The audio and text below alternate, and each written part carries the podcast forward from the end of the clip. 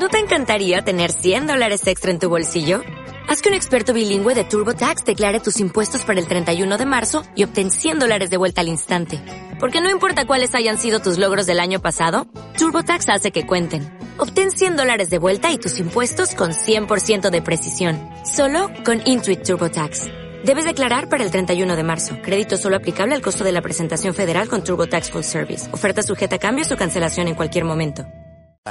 Muy bien, y asumió nomás la nueva ministra de Economía de la Nación,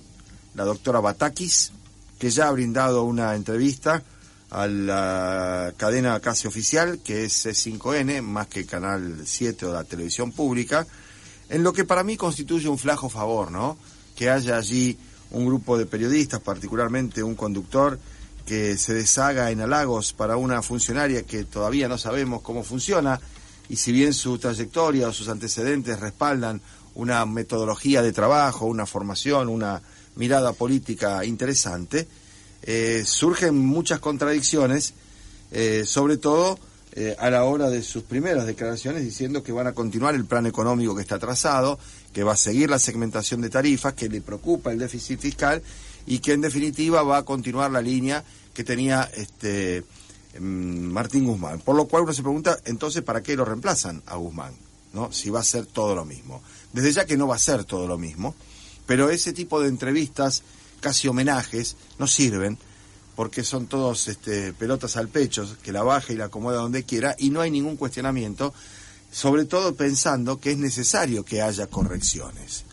Y que este supuesto mensaje tranquilizador de que no va a haber cambios, que vamos a seguir el programa con el fondo, que vamos a buscar achicar el déficit, que vamos a segmentar las tarifas y todo eso,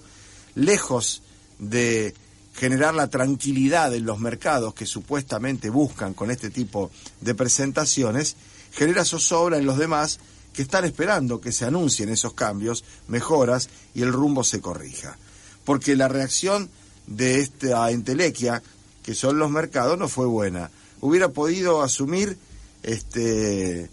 ¿a quién les gusta a ustedes? Conrad Adenauer, ¿no? O Winston Churchill, el que hizo el New Deal, que sea, igualmente ya hay una eh, opinión formateada previamente,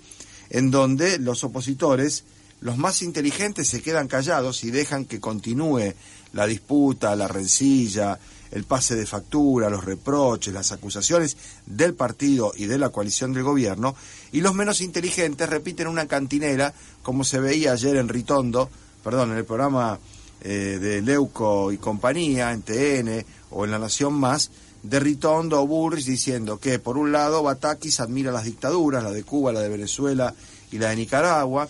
por otro lado admira a una delincuente como Milagro Salas, y todos clichés, todos lugares comunes, todas frases hechas, pero con una ventaja sobre el pensamiento de quienes deberían defender la gestión de Batakis, que la defienden diciendo que no va a cambiar nada, y no es eso lo que la mayoría de quienes respaldan efectivamente esta nueva etapa, empezando por la propia Cristina Fernández de Kirchner, esperan de la nueva ministra. Sí, que cambie, porque si no cambia la pregunta es, ¿para qué se produjo esta modificación y este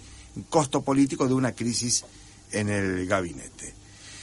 Eh, los gobernadores estuvieron acompañando, algunos de ellos a Batakis, todos con declaraciones a favor. De hecho, Omar Perotti se deshizo en elogios por una mujer a la que conoce desde hace muchos años en términos de relación política y profesional,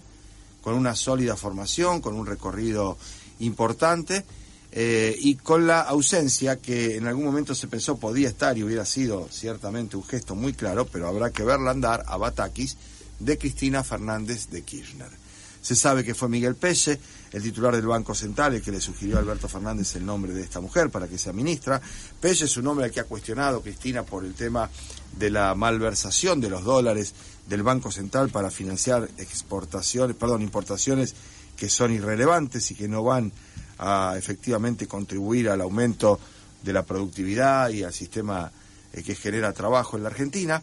Eh, pero en cualquier caso, ha habido una decisión conjunta eh, después de esa charla telefónica. Lo cierto es que hoy además, Página 12 publica una nota que firma la colega Melisa Molina, que da cuenta de que luego de la asunción de Silvina Batakis, el presidente Alberto Fernández y la vicepresidenta Cristina Fernández de Kirchner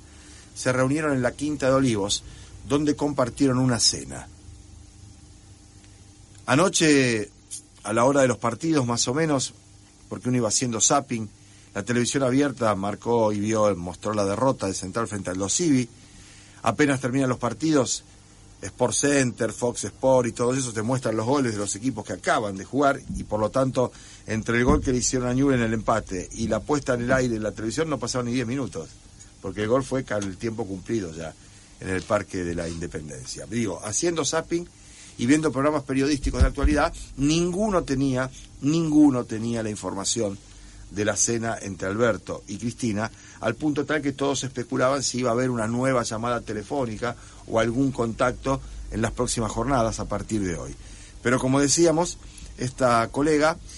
eh, Melissa Molina, confirma, ratifica y escribe sin el condicional habrían cenado o estuvieron o habrían estado, no, no, da con detalles, con pelos y señales